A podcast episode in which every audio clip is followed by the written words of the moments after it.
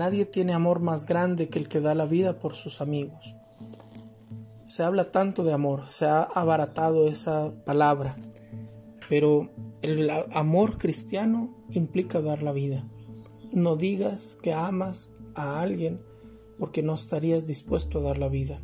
No digas que amas si no estás dando tu vida por esa persona que dices que amas. Jesús te ama porque su prueba es que ha dado su vida por ti.